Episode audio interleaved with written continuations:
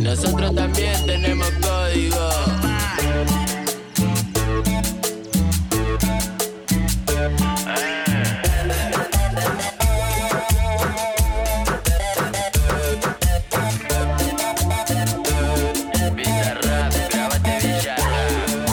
Yo tengo esta pinta porque pintó visera, gafas, zarpado en conjunto. No me cabe que me falten el respeto. No me apure que yo siempre ando bien suelto. Y ya me conoce por varios barrios. Caemos de cheto y nos compró con los otarios. Todos los pibes de la calle están luchando para comer. Yo tengo para preguntar y también para responder. Y conmigo no te creas que me va a callar cualquiera. Bueno, Mi bueno, pueblo me crió para muy defenderme joven. con quien ¿Qué edad tiene tú? ¿20?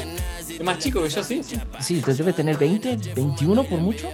Sí, Que es alguien que empezó en el movimiento de freestyle en Argentina, que es un gran Sí. movimiento. Y en México también hay varios representantes dignos del freestyle. Pero, am, o sea, Trueno a mí me, sor- me- sorprendió mucho con ese tema, porque venía cantando trap, venía cantando cosas muy urbanas, muy hasta sexosas en algún punto. Eh, y de pronto saca el tema de Argentina y fue como, wow. O sea, no, no, no, yo no conocía. Ahora, Trueno viene del barrio de Boca, o sea, hasta donde tengo entendido Y nadie es perfecto. y na- nadie es perfecto. Ay, perdón, pero es, es que, si no lo saben, el buen Santi es eh, fan de River y evidentemente, Fundamentalista. sí, claro. claro. Él, él es, él, es, él es fanático del, del club deportivo, del club de fútbol de los ricos. Sí. Este, entonces, pero bueno, él viene del barrio Boca y que también es, eh, parece ser un barrio no tan agraciado dentro de la Argentina o no tan con la, la suerte de los barrios altos. Lo que me lleva am, a Wagner. Am, Wagner tiene un ensayo que es Arte y Revolución o Die Kunst und die Revolution, así es en alemán. Es un ensayo que él escribe o publica en 1849 y básicamente eh, el resumen es que Wagner eh, señalaba que los artistas, los artistas, no los músicos, porque ahorita nos estamos yendo por el lado de la música, que es lo que más nos gusta, pero los Sí. artistas eh, que se, queja, pues, se quejaban de la incertidumbre económica tras eh, las revoluciones de 1848, porque eh, estas revoluciones pues habían perjudicado, ¿verdad? Sus, eh, pues, sus vidas, básicamente, ¿no? Y entonces eh, había mucha denuncia materialista, ¿no? Entonces, ante estas denuncias materialistas, él las definía como eh, denuncias egoístas e injustificadas. Entonces, eh, dice que los que practicaban el arte por el arte sufrieron también en los tiempos antiguos, cuando otros muchos se regocijaban. Por lo tanto, eh, él les decía que tenían que hacer como un examen de conciencia sobre el arte, pero el arte, no solo como arte, sino el arte en la sociedad. Y él, él entonces en este tratado empieza a hacer una revisión histórica a partir de la antigua Grecia. Y entonces algo que pasa es que en este ensayo él de alguna manera glorifica, exalta, no sé cómo llamarlo, ponerle otra expresión, el espíritu apolíneo, que es encarnado en, en, en, otra obra literaria que es el, la tragedia de Esquilo, ya después entraremos en más detalles, lo pueden buscar en Wikipedia, este, que es, en, este, en, en estos escritos, se supone que la forma más alta en la que se concibe el arte es el drama. Y entonces Wagner empieza a retratar eh, tanto a los griegos y a los romanos a través del lado filosófico como, eh, como su arte eh, era brutal y sensual al mismo tiempo, tanto, tanto que la iglesia los traicionó. O sea, dice, era su, su arte, el arte era tan brutal y sensual que la iglesia, en el nombre de Jesucristo, los traicionó. Y luego él habla eh, precisamente de la hipocresía de la iglesia eh, al tratar a los artistas desde el lado del Evangelio de Jesús, cuando él dice ¿no? que Jesucristo, de alguna manera, expone el, el, el, como el más alto ejemplo del arte, que es sacrificarse a sí mismo por amor. Entonces hace todo un estudio bien raro, pero al final del día, él eh, dice que eh, la, la, las obras de alguna manera son idealizadas por el hombre. Él dice, o sea, toda obra, incluyendo la ópera, incluyendo el, más alto de, de, los artes, es idealizado por el hombre. De ahí que le da esta estructura de lo que es alto y de lo que no, de lo que merece ser llamado artístico y de lo que no. Y Wagner dice que al final del día necesitamos explorarnos a nosotros mismos, porque nosotros mismos en cierta manera somos arte. Al final, de alguna manera, se mete con algo bien chistoso, porque la meta de Wagner, eh, con estos ideales estéticos que él tenía, que son ideales pues muy posteriores al comunismo soviético y al fascismo, eh, dice lo siguiente, el hombre justo y fuerte, a quien la revolución dará fuerza, exaltará en ella, o sea, en la revolución, su belleza y el arte. Que eso está muy bello, o sea, porque ahora ya no estamos hablando únicamente de la música, sino estamos hablando de todo lo artístico que puede generar un ser humano. ¿no? Uh -huh que al final lo que queda o lo que da fuerza al ser humano para continuar una revolución es justamente eso, su belleza y el arte que llegue a, a producir. ¿Y, ¿Y, a qué voy? Hay algo bien chistoso porque Wagner, pues vaya, tiene demasiados años, ¿no? De que, que nos dejó en este plano terrenal o dejó el plano terrenal. Y, um, y hay algo muy peculiar de él. Y es que eh, él concebía a sus dos más grandes maestros en cuanto a lo artístico. Um, un, por un lado, eh, Jesucristo que padeció por los hombres, pero por otro lado, a Apolo. Y esto Apolo. está bien curioso. Apolo, dice, Apolo que elevó, elevó su felicidad hasta la dignidad. Y justo creo que eso es lo que hace el arte el arte dignifica de alguna manera la felicidad de cada ser humano. Es decir, no importa qué arte me guste, no importa si para ti no es un arte, que para ti sea algo corriente, pero la felicidad, mi felicidad la dignifica y la pone a la par tuya, o sea, la, la, la pone en el mismo plano. Es decir, si a mí lo que, lo, lo, que, justo lo que decías, este agente que me produce felicidad, este arte que, que me saca de la rutina, que hace mis días un poco más alegres y que me acerca un poco más a la prosperidad, porque también eso es algo que hace el arte, no a la prosperidad económica, sino a la prosperidad del alma. Eso que para ti no es arte, me pone en el mismo plano que tú.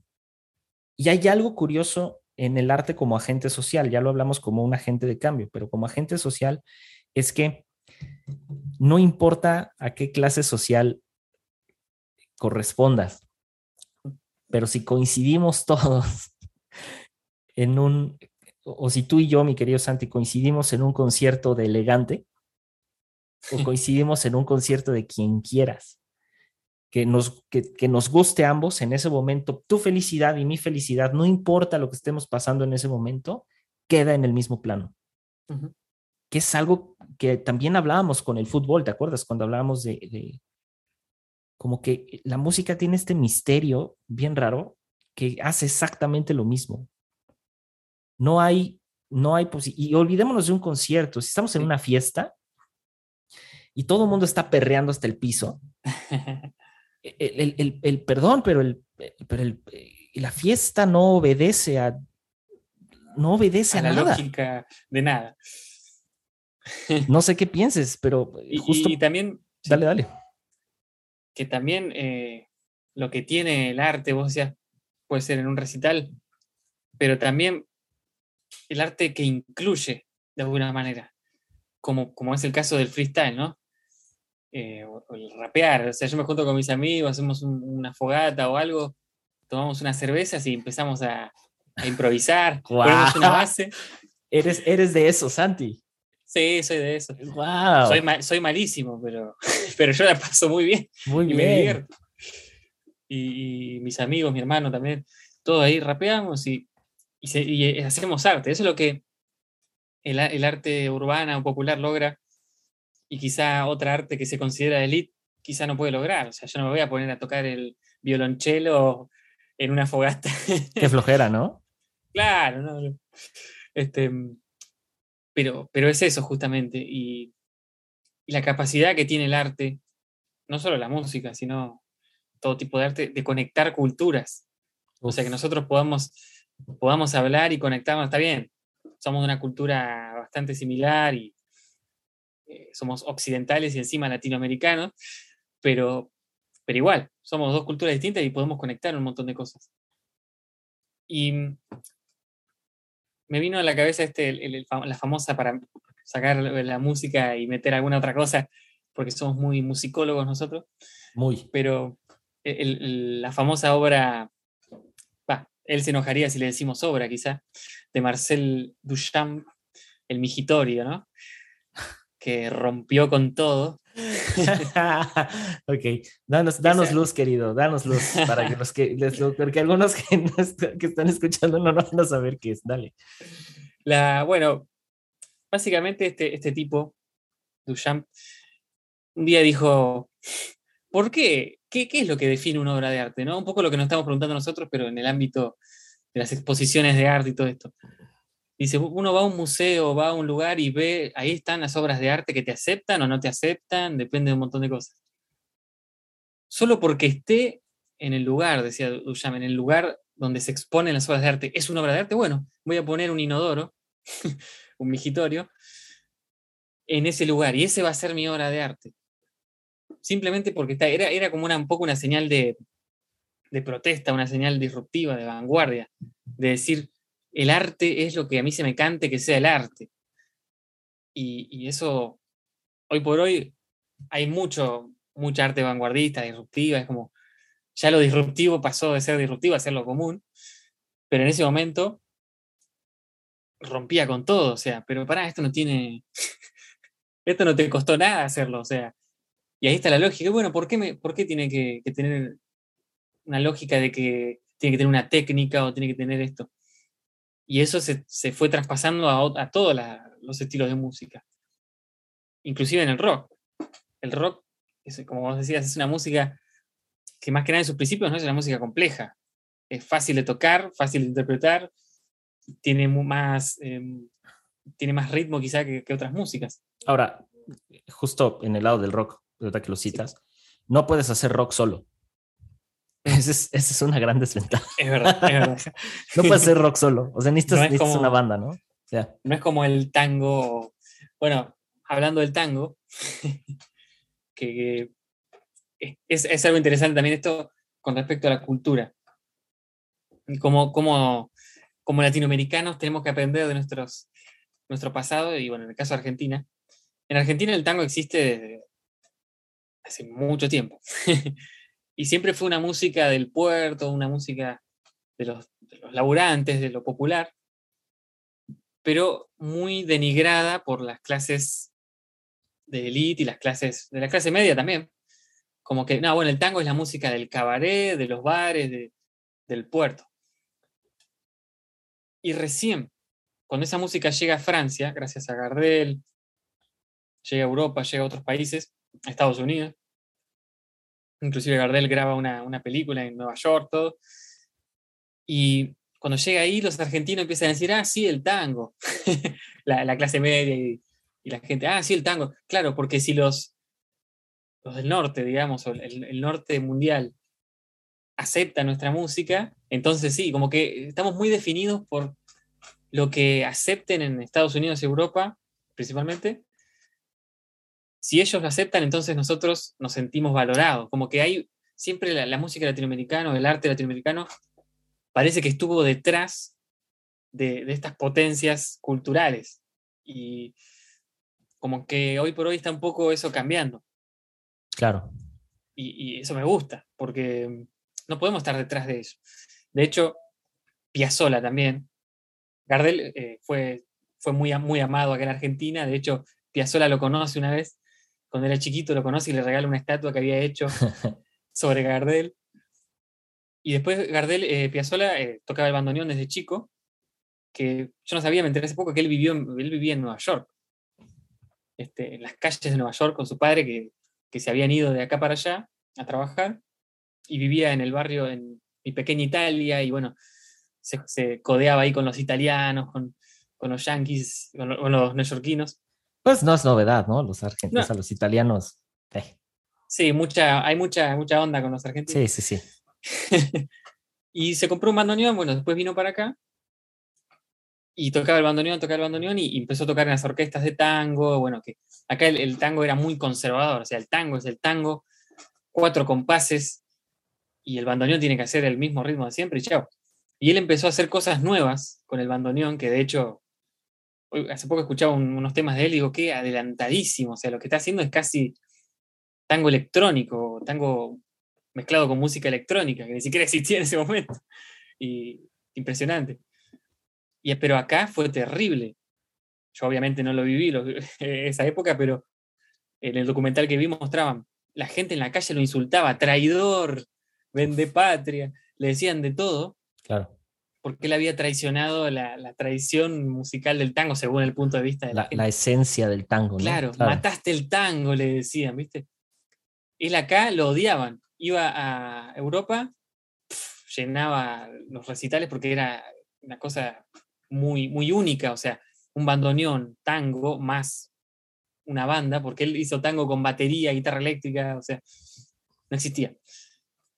Él decía, en el exterior me aman y acá me odian en mi propio país. Que es, que es, que es un poco, eh, algo, o sea, algo, algo que, le, que le está pasando a Zetangana ahorita y en su momento le pasó a Alejandro Sanz. O sea, que el, el, popularizar o hacer más popular, accesible, si quieres, al oído, a un oído no tan entrenado, a un oído no tan, tan exigente, en la música española, eh, pues eh, que evidentemente te va a llevar a que en otros lugares seas más famoso, ¿no? O sea, y, justo, justo es eso, volvemos a lo mismo, o sea, eh, hablando de Duchamp, ¿no? De, de y, justo de todo esto, ¿quién, ¿quién define qué, qué sí, qué no? O sea, y en el caso, otra vez volvemos a la parte elegante, o sea, ¿quién define quién es un artista y quién, y quién no? O sea, ¿cómo, ¿cómo llegamos a ese punto? ¿Cómo llegamos al punto de decir qué es arte y qué no? O sea, según quién, ¿sabes?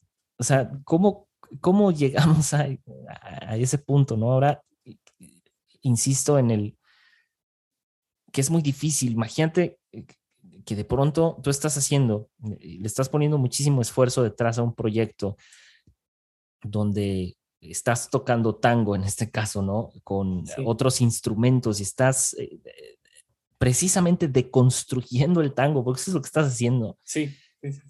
Y que de pronto alguien llegue y te diga, mataste el tango. ¿Cómo, cómo matas? Además, ¿cómo matas algo que opera casi en lo metafísico? lo querían agarrar a, las piñas directamente.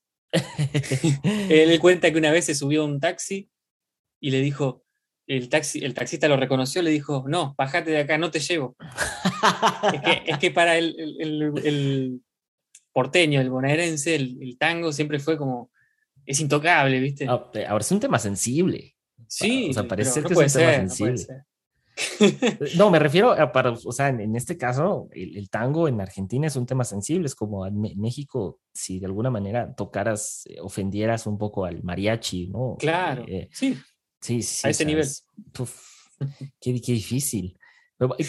ahora, no solamente qué, qué, sí es y qué no es arte, ¿no? Es quién sí es artista y quién no. ¿Cómo, ¿cómo definimos eso? O, sea, no sé qué es más difícil, porque, eh, porque lo artístico es como tan complejo, ¿sabes? O sea, es, es tan... Eh, ¿quién define qué es un buen libro y qué no? O sea, ¿qué, qué, es buena literatura y qué no? ¿Qué es basura y qué no? O sea, ¿cómo llegamos a eso? ¿Cómo, cómo llegamos incluso a decir, ah, no, por ejemplo, o sea, yo, yo no veo, en mi caso, a mí el cine de arte no me gusta, por ejemplo, y me gusta muchísimo el cine, pero el cine de arte no me gusta. O sea, no me gusta porque algunas películas de cine de arte, sentarte a ver la misma toma durante hora y media en una especie de profunda reflexión, si quieres, pero no, es como de, ahora, y no digo que no sea arte, pero a mí no me gusta, o sea, yo prefiero, si yo voy al cine, o sea, voy, voy a divertirme, o sea, voy a ir a pasarla bien, yo, yo no voy a ir a reflexionar al cine, o sea, veré a lo mejor dos o tres películas de cine de arte de vez en cuando, muy recomendadas, y ah, necesitas ver esta película, pero es como, por ejemplo, que acabo, te decía el otro día, ¿no? Acabo de ver la de Todo en todas partes al mismo tiempo, o sea, eh, que ganó el cine, por supuesto. No sé si es una película que podría ver más de tres veces, porque sí es muy profunda, pero es como, o sea, no sé, prefiero mil veces, no sé, sentarme a ver otra cosa, ¿no? Fui, vi, esa y, fui al cine eh, a ver eh, The Black Phone o El teléfono negro con Ethan Hawke y si me preguntas cuál te gustó más, la de Ethan Hawke, o sea, es una película de suspenso slash terror. Uy, la quiero ver. Y fue como, wow, fui a ver igual, por ejemplo, vi hace poco también a Doctor Strange y el Multiverse of Madness, que es una película de Marvel. Y me gustó, o sea, me la pasé bien, es una película palomera, fue como, ok, la vi aquí, aquí en casa, o sea, fue como de, ah, o sea, está, está bien, pero volvemos a lo mismo, o sea, ¿por qué pensar que una película como eh, Todo en todos lados al mismo tiempo, comparada con... Ah, no sé, Doctor Strange, una tiene más valor que la otra. Y entonces muchos me dirán, es que es el director, es que es el guion, es que es el, argumento, o la trama, pues, como le quieran llamar, que lo correcto es argumento. Este, que sí, que no. o por ejemplo, en el caso de los libros, ¿no? O sea, claro, yo puedo leerme otra vez, si quieren, ¿no? Así hablo Zaratustra pero también he leído El símbolo perdido de Dan Brown, o sea, he leído Ángeles y Demonios de Dan Brown, leí La fortaleza digital de Dan Brown, o sea, entonces, no, Dan Brown, es que es un escritor popular, pues sí, brother, o sea, es novela.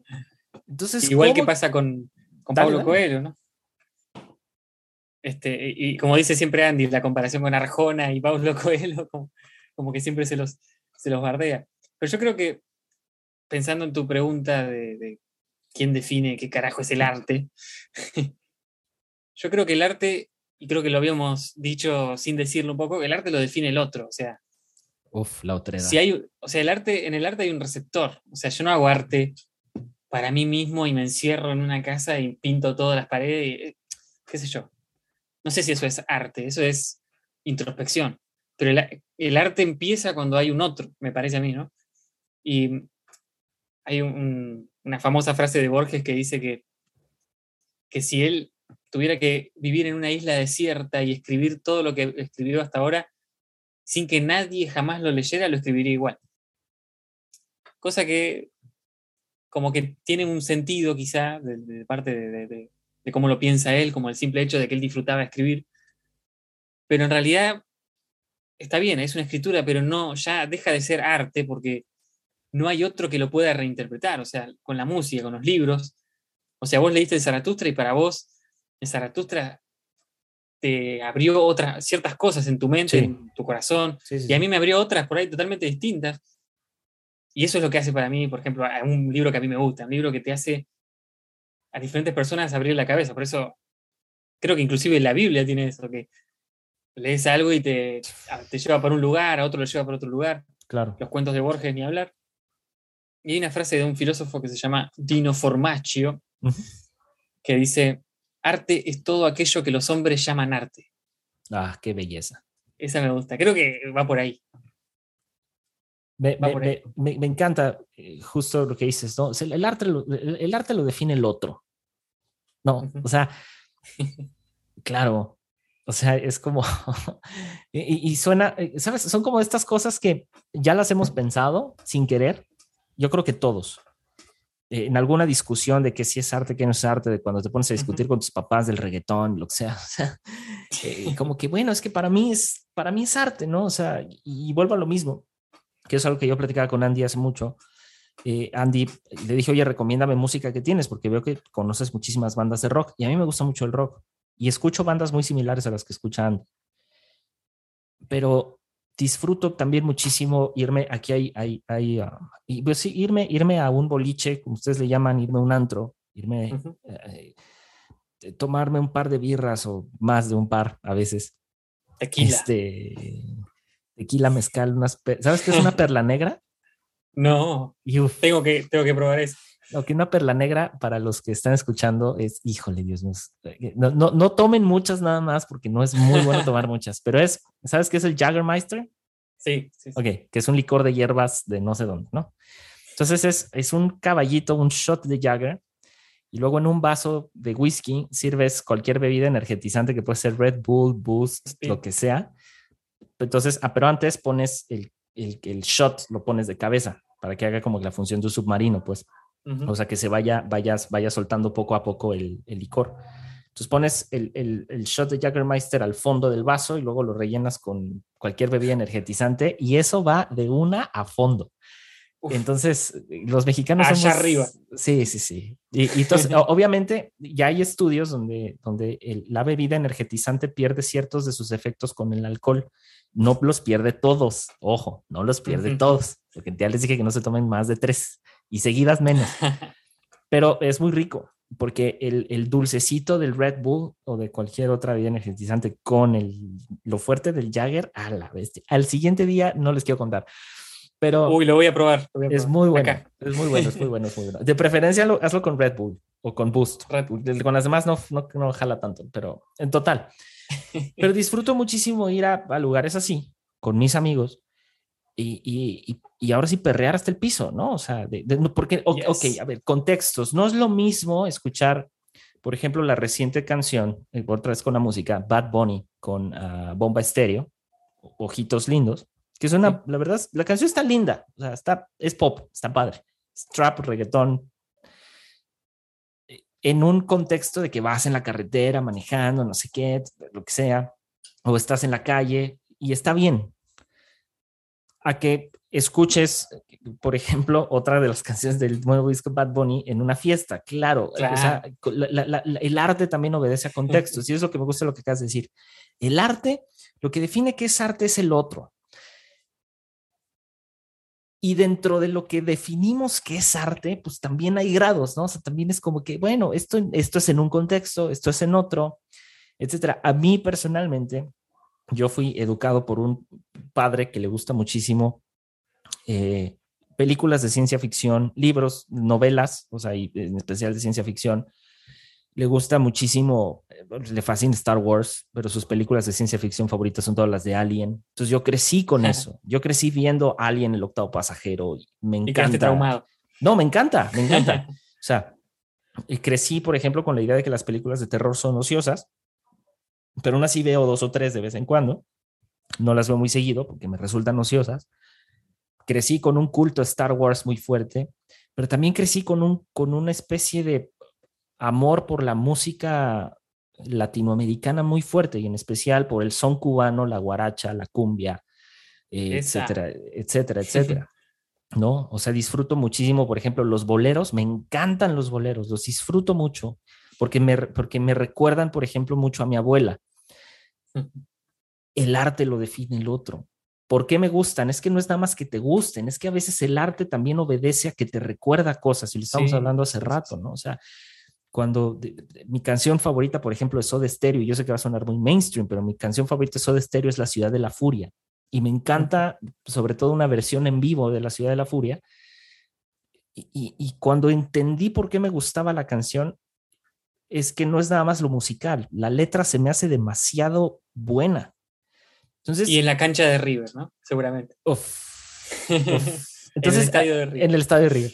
Que contextos, contextos. es Contexto, Entonces, por favor. vuelves a lo mismo. Qué importante, ¿no? Es como que los contextos personales para definir qué es arte y qué no. Los contextos también, las situaciones en las que nos encontramos, ¿no? O sea, eh, Sí. decían el otro día, justo precisamente con la controversia elegante y la controversia sobre todo que existe alrededor de reggaetón, es que, ah, es que es la música que están escuchando nuestros hijos. A ver, tú como papá, ¿por qué estás permitiendo que tus hijos consuman un arte que está hecho para personas adultas? ¿Sabes? O sea, para gente que toma decisiones de manera adulta, es- o sea, la gente que consume reggaetón. No, porque, ¿por qué, por qué un niño de 8 años está consumiendo reggaetón? O sea, ¿qué les pasa? Y no es una responsabilidad del artista, es una responsabilidad del, del, del o sea, del, del, del, del padre de familia, de la sociedad. La sociedad tiene que cuidar eso también. Volvemos a lo mismo. Lo que define, lo que se, o sea, el arte se define, creo yo también, ya con una capacidad de conciencia. O sea, yo creo que un niño, y esto es una opinión muy personal, no sé qué pienses, yo creo que un, un, un niño percibe el arte conforme a, evidentemente, conforme a sus a su, a su criterio o al poco criterio que pueda estar forjando, pero ese criterio, como todo, está formado por la otredad, está formado por, también por los padres, por los tíos, por los abuelos, por los hermanos. Entonces, como que, ¿por qué echarle la culpa a un arte que para ti no es arte si tú tampoco estás cuidando lo que estás consumiendo con el arte, ¿no? Yo, yo, yo creo que, la, no sé qué pienses, pero el arte también tiene que tener un grado como de responsabilidad en cuanto al consumo del arte. Y yo creo que, con respecto a lo que decías del, de nuestra responsabilidad, ¿cómo decirlo?, artística o... De, de, consumo. De consumo artístico y todo eso. También estamos muy, muy atravesados por nuestra ¿cómo decirlo? Nuestra educación artística. A mí me viene mucho la musical porque por ahí es lo, más común o lo que más me llega. Pero a mí también me pasaba que con mi papá no le gustaba, a mí me gustaba la cumbia también, cuando era más chico, y mi papá no, no le gustaba que escuche cumbia. ¿Por qué? Porque quizá él no, estaba acostumbrado, sus, sus padres no escuchaban eso y, le parecía que era algo que representaba algo marginal y que representaba algo que a él no le, no le agradaba mucho, entonces, no, saca esa música que es una porquería. él era fan de, de Soda Stereo, de, de, las bandas clásicas y no. Cumbia no y todo, y todo eso no. este, y, pero un poco, yo en ese momento decía, ah, salí acá, aguante la cumbia, pero me quedó en mi oído, como decías vos, con el caso de los, los boleros y, y todo eso, a mí me quedó mi viejo siempre escuchaba Soda Stereo, escuchaba esa música y yo la, la fui tomando también como, como mía. Después me empezó a gustar a mí y bueno, por ahí me, me re gusta. Y con el lado de, o sea, lo mismo que puede representar una música popular eh, mexicana para vos, o en el caso del flamenco en España, como no sé tan gana. En el caso mío, mi abuelo escuchaba tango, escuchaba mucho tango, y no solo escuchaba, sino que lo cantaba y lo tarareaba y, todas esas letras de tango viejos, a mí no me gustaba, porque si a veces música, nosotros siempre decíamos, los, chicos, el tango es música de viejos, salgan de acá, eso es de viejos. Claro. Y después empecé a, entender que eso era parte también de mi historia, de lo que yo escuchaba y de la historia de donde de donde yo soy. Pero además, no sé, no sé, no sé si piensas lo mismo, pero como conforme vas creciendo, esa música que cuando pensábamos que era como de, a ah, eso es de viejos, sí. como que te vas identificando más con esa música. Sí, y porque te estás haciendo viejo. Porque te estás haciendo viejo, exactamente. Pero no solo con eso, pero no solo con eso, sino también con, con, el resto de las artes que consumimos normalmente, que en general es el cine, la música. Creo que rara vez alguien se para tan seguido en un museo, pero creo que también con eso. O sea, eh, incluso con la lectura, o sea, la lectura, digo, qué esperanzas yo de leer filosofía, eh, eh, sabes, en preparatoria, ¿no? Y en, secundaria, o sea, no, a los 15 años, pues no, no había modo. Pero, pero eso es algo bien curioso porque también el arte es, o sea, la percepción del arte es cambiante con el tiempo. No sé, eso se me hizo muy, muy, muy curioso, ¿no? O sea, cómo no nada más no solamente nuestra percepción del arte es atravesada por nuestro panorama socioeconómico, ¿no? También con la edad, y también con, con la familia. Sí, ah, de hecho, mi, abuela, de la esposa de, este abuelo que era tanguero, eh, a mi abuela no le gustaba mucho el tango, le gustaba mucho, le gusta mucho la música clásica. Y cuando era chico me llevaba a conciertos, me llevaba a muchos conciertos a mí no me gustaba, medio, yo decía, sí, sí, qué lindo, qué lindo, pero no. no, me aburría, me dormía con la música clásica. Y hoy por hoy, después uno tiene que buscar qué es lo que le gusta, ¿no? Pero yo creo que la música clásica te abre la cabeza, ¿no? A mí me gusta, eh, creo que el otro día subí una historia de, escuchando a Chopin, me gusta Bach, y empecé a escuchar hace no mucho, por mi cuñado que me hizo escuchar el Requiem de Mozart, yo ya lo había escuchado, pero, y dije, no, la verdad que esto está bueno y, escucharlo de fondo mientras haces algo para inspirarte, como que uno empieza a agudizar ese, ese, oído y también uno empieza a tener más paciencia para la música o para el arte. Lo, mismo, lo mismo yo tengo mi tía también que es artista plástica y, siempre me llevaba a los museos y, uy, yo decía, qué mole, me quiero ir. quiero ir a jugar a la pelota, ¿viste? Y mm, hoy por hoy, ahora me hace mucho que no voy, la verdad, pero eh, he ido a otros museos y los disfruté más. Digo, oh, mira qué interesante. Y, ya sé qué estilo de, cosas me gusta ver o investigar y qué no. Y es eso, uno empieza a tener más paciencia con eso y empieza a valorar más las cosas. Bueno, vos sos un tipo ya mucho más grande que yo, ¿eh? pero yo creo que... Dios mío, me acaba de decir que, sí, tú ya eres un, eres un vejestorio, es un saco de huesos. Pero, pero no, fuera... no, sí, sí, te entiendo, Manix. Ah. No es verdad que, que como que uno va creciendo y va como valorando más las, las cosas con más paciencia o algo así, no sé cómo hacer. Sí, o sea, a, mí me pasó justo con, por ejemplo, con los boleros, o sea, no sé, incluso con el flamenco, el flamenco de pronto me empezó a gustar, o sea, dije, ah, o sea, y escuchar desde el niño de leche, que es como que lo más reciente, hasta, no sé, miles, ¿no? Pero ahora no es algo que escuche tan seguido tampoco, es algo como que, o sea, pero, por ejemplo, música clásica a mí jamás me gustó y no me, o sea, la puedo escuchar, pero no es algo, por ejemplo, que ni siquiera pongo para leer o para meditar o para lo que sea. No. Eh, no, normalmente, y si es como en ese, en ese ámbito, o sea, mi mood normalmente es como un poco más jazz. Tengo alguna, algunas cosas de música hindú, música tántrica, este, por llamarlo de para las drogas. Sí, claro, para, por supuesto, la ayahuasca y el peyote. Este, entonces, pues no sé, o sea, pero sí, justo, justo es eso. Eres más, te vuelves más paciente, pero al mismo tiempo te vuelves más crítico. O sea, no, no solo es más paciencia. Yo me he vuelto más crítico, por ejemplo, con las películas, pero al mismo tiempo más paciente. Y yo, a mí me gusta mucho ver películas. O sea, y, y de pronto películas, por ejemplo, que en su momento vi y fue como de, wow, no, hoy las ves como de, ah", o sea, es como de, ah, ok. Entonces, me, me, y, justo me pasó hace poco eh, que salió en, la serie de Obi-Wan Kenobi, que no le termino de ver, este, que yo sí soy de fan de Star Wars, no colecciono nada de Star Wars, pero sí me gustan las películas, me gusta la historia. Y me acuerdo que haber visto cuando recién salió los episodios 1, 2 y 3, que fueron las más nuevas, donde sale eh, Ivan McGregor y eh, Liam Neeson y otros actores. Al principio fue como, no, el regreso, wow, las películas. Y, y hoy las veo y es como de, ah, creo que están mejor las, las primeras, o sea, en los episodios 4, 5 y 6, ¿sabes? Sí.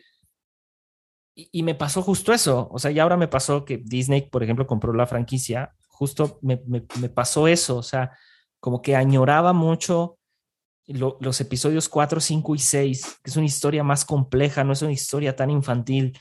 O sea, estamos hablando de, de, de, una rebelión contra un sistema de gobierno que es un imperio. Obi-Wan era el Che Guevara. Obi-Wan era el Che Guevara, o sea, eh, eh, que, que, justo es este, en las primeras tres películas, ¿no? Es justo este eh, personaje perdido en el desierto, además, que está teniendo un viaje entre espiritual, y reflexivo. Sí, o sea, e, es, es, es esta idea del, del, del, viaje del héroe, ¿no?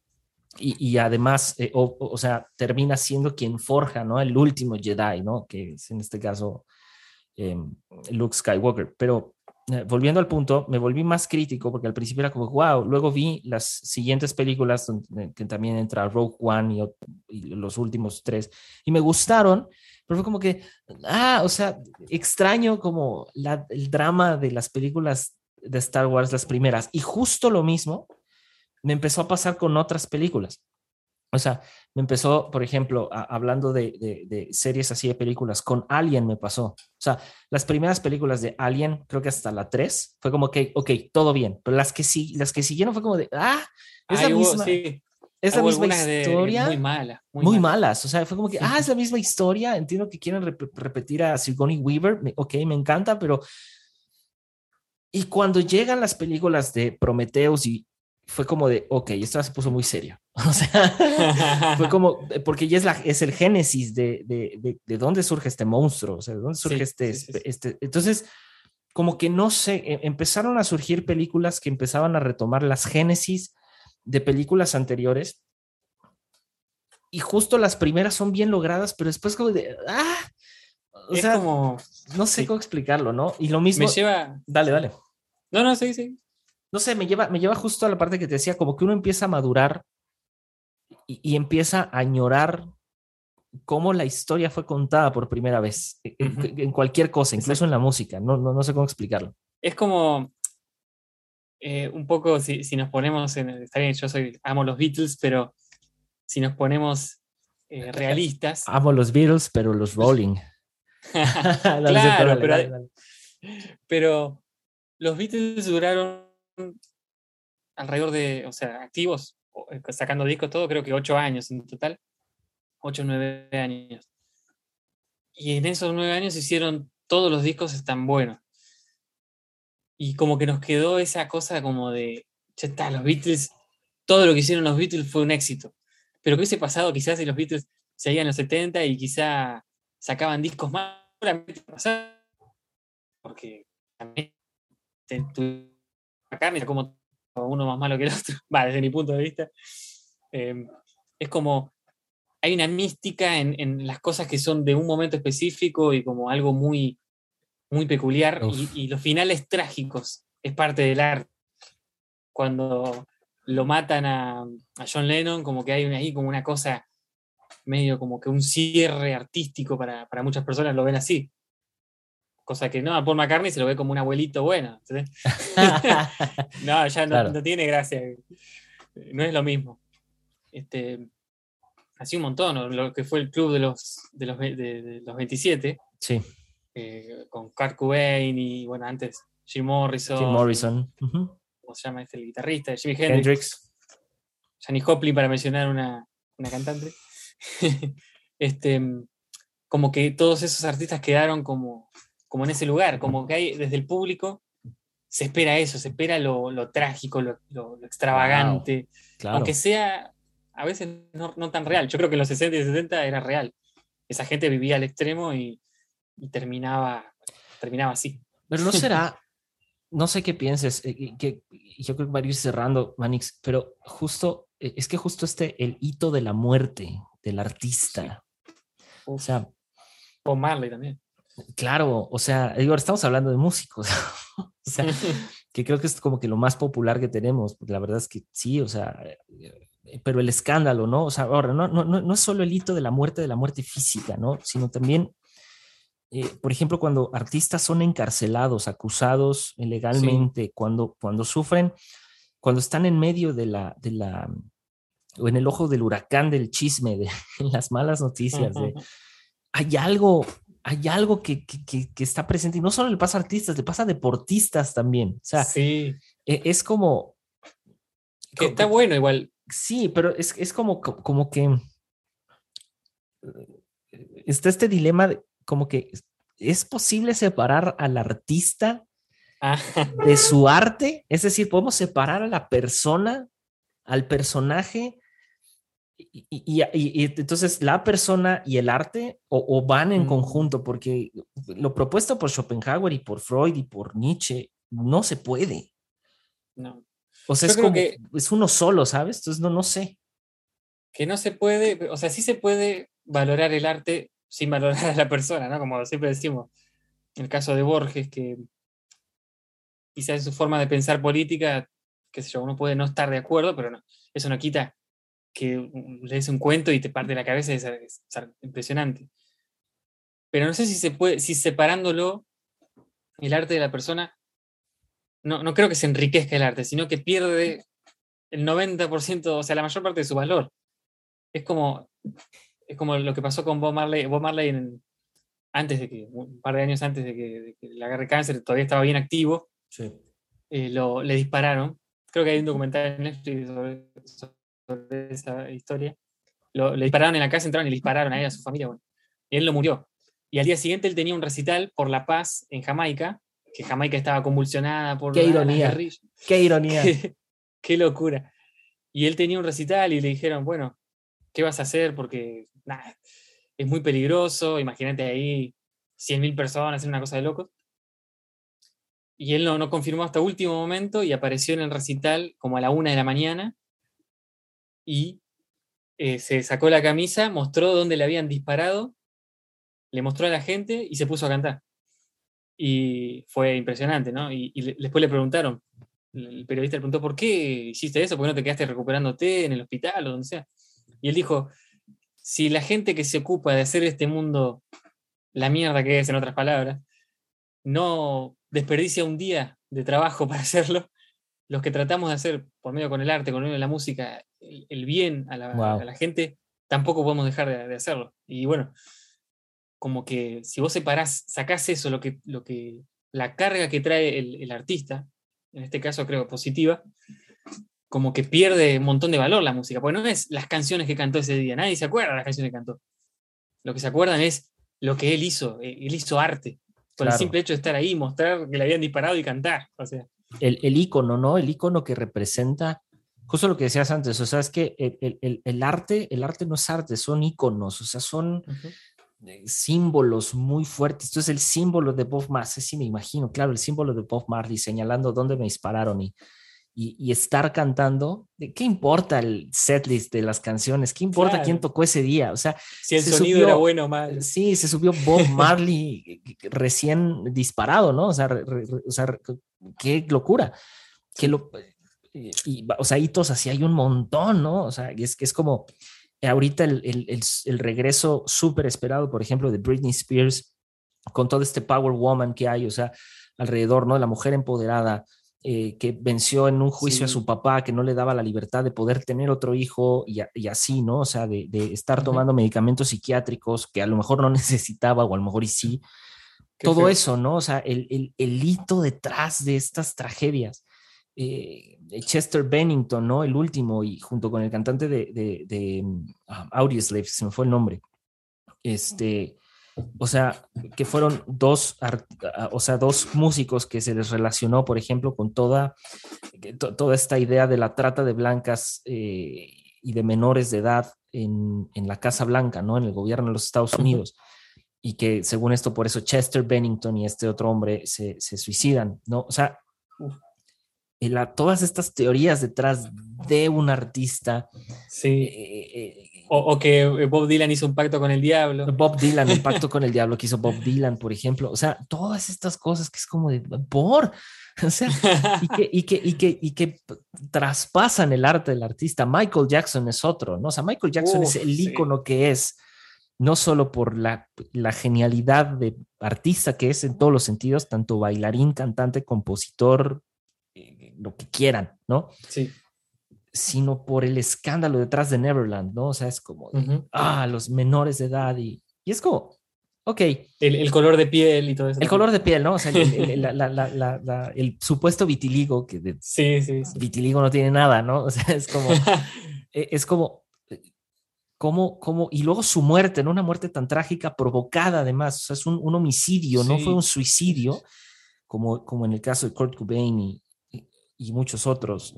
O sea, un homicidio con drogas legales, además eh, de su terapeuta, ¿no? De su propio doctor, o sea, y todo lo que surge detrás, ¿no? O sea, sacar después un documental, ¿no? DCC con, con todo esto tras bambalinas.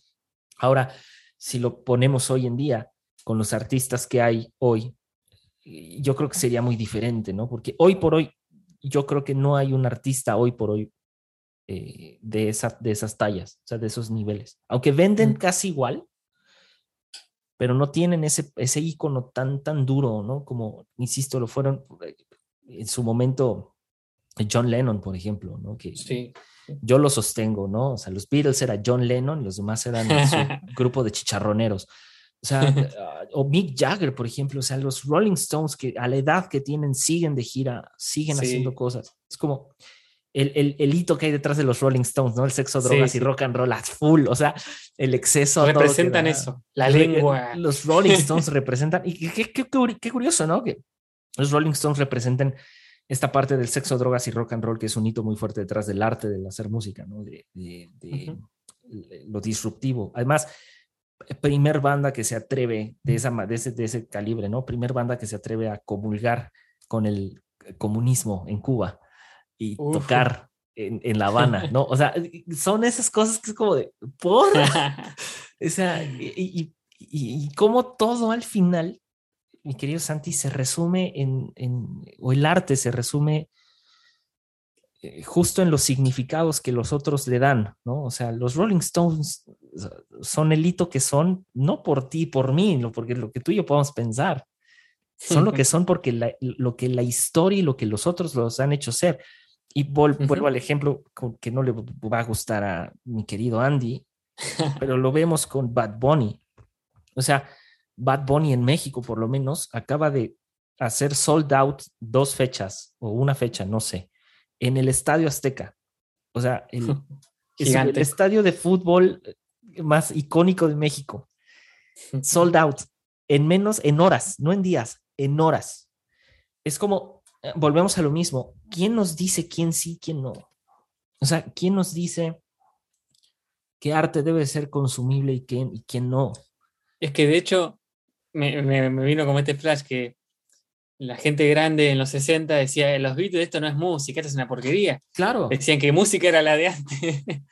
y, no, no, no, estaría bueno que nosotros seamos los, los cascarrabias que niegan la música de ahora, porque, porque, eh, porque anhelamos el rock o, los clásicos. No, porque hay que valorar lo, actual. Y, tampoco negarle ¿no? a, las, a las personas que trabajan duro por, con el arte, con lo que les gusta, no negarles el nombre de artistas, ni negarles el nombre que les que le merece al arte que ellos hacen, porque hay mucho trabajo detrás. O sea, ahora, la, gente no lo sabe, pero la complejidad del artista no solamente recae en el trabajo, sino recae en la gente que hay alrededor de él. O sea, e, e, y esto es, esto es lo que no se ve. O sea, al artista, como tú bien lo decías, mi Santi, lo hace el otro. Claro, eh, o sea, el, otro es el que lo menciona como artista, pero el artista tiene trasfondos, tiene contextos muy distintos a los de nosotros, tiene presiones muy diferentes a las de nosotras. entonces, y, me lleva al, último punto, mi querido Santi. Hace poco salió la última Visa Rap Session. Visa Rap está siendo un icono súper duro en el, ámbito de la música y del hip hop. Con un personaje puertorriqueño que se llama eh, Villano Antillano, que es un, ah, sí. Eh, trans. un, artista trans, eh, que me pareció fabuloso. De hecho, muy buen tema encima. Demasiado bueno, demasiado bueno. O sea, yo no, no sé, yo espero, espero que ese tema esté sonando en un boliche, en un antro, eh, este próximo fin de semana, porque es demasiado bueno, es demasiado bueno.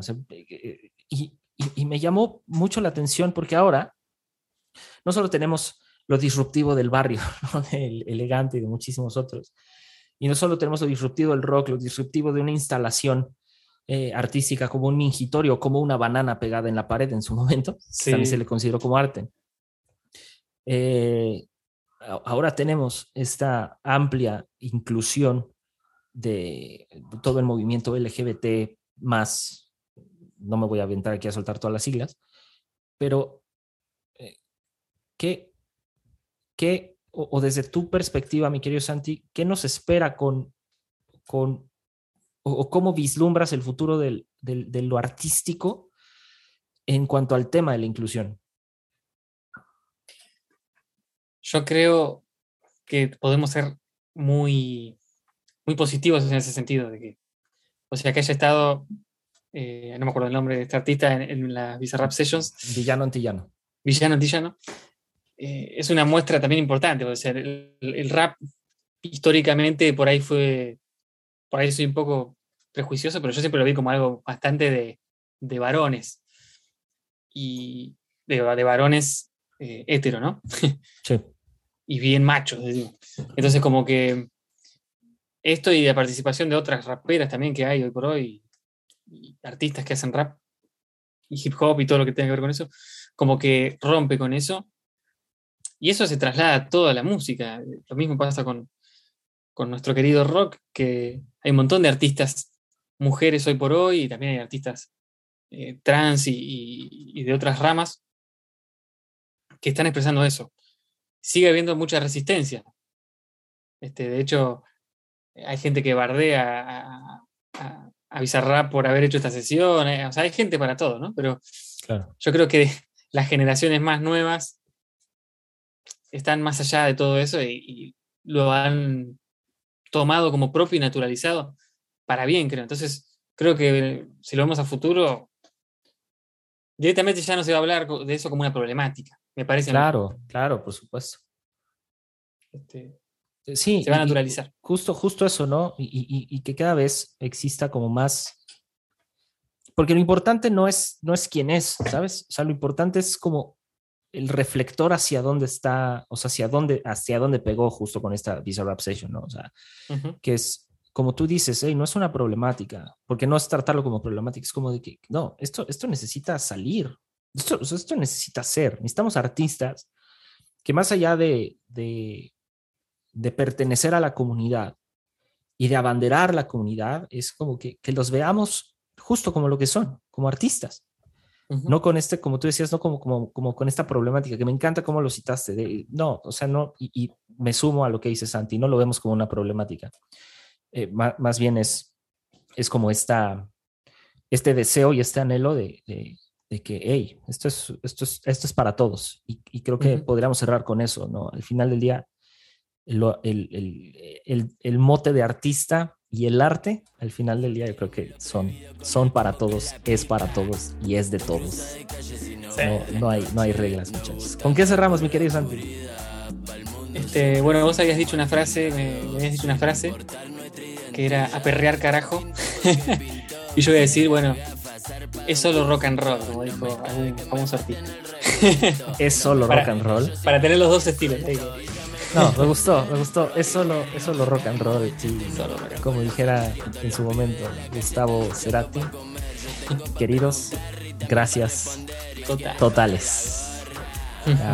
Esto ha sido todo por hoy, queridos, y nos vemos, nos vemos en la que viene. Chao. Chau, chau. Siempre en la esquina atento para que lo sepas si me va para la gorra. Que no espere que corra. Yo ando tranqui solo tomando una birra y fumando una seca. Siempre en la esquina atento para que lo sepa que que. Cumbia 420 para los negros. Eh, elegante que lo que.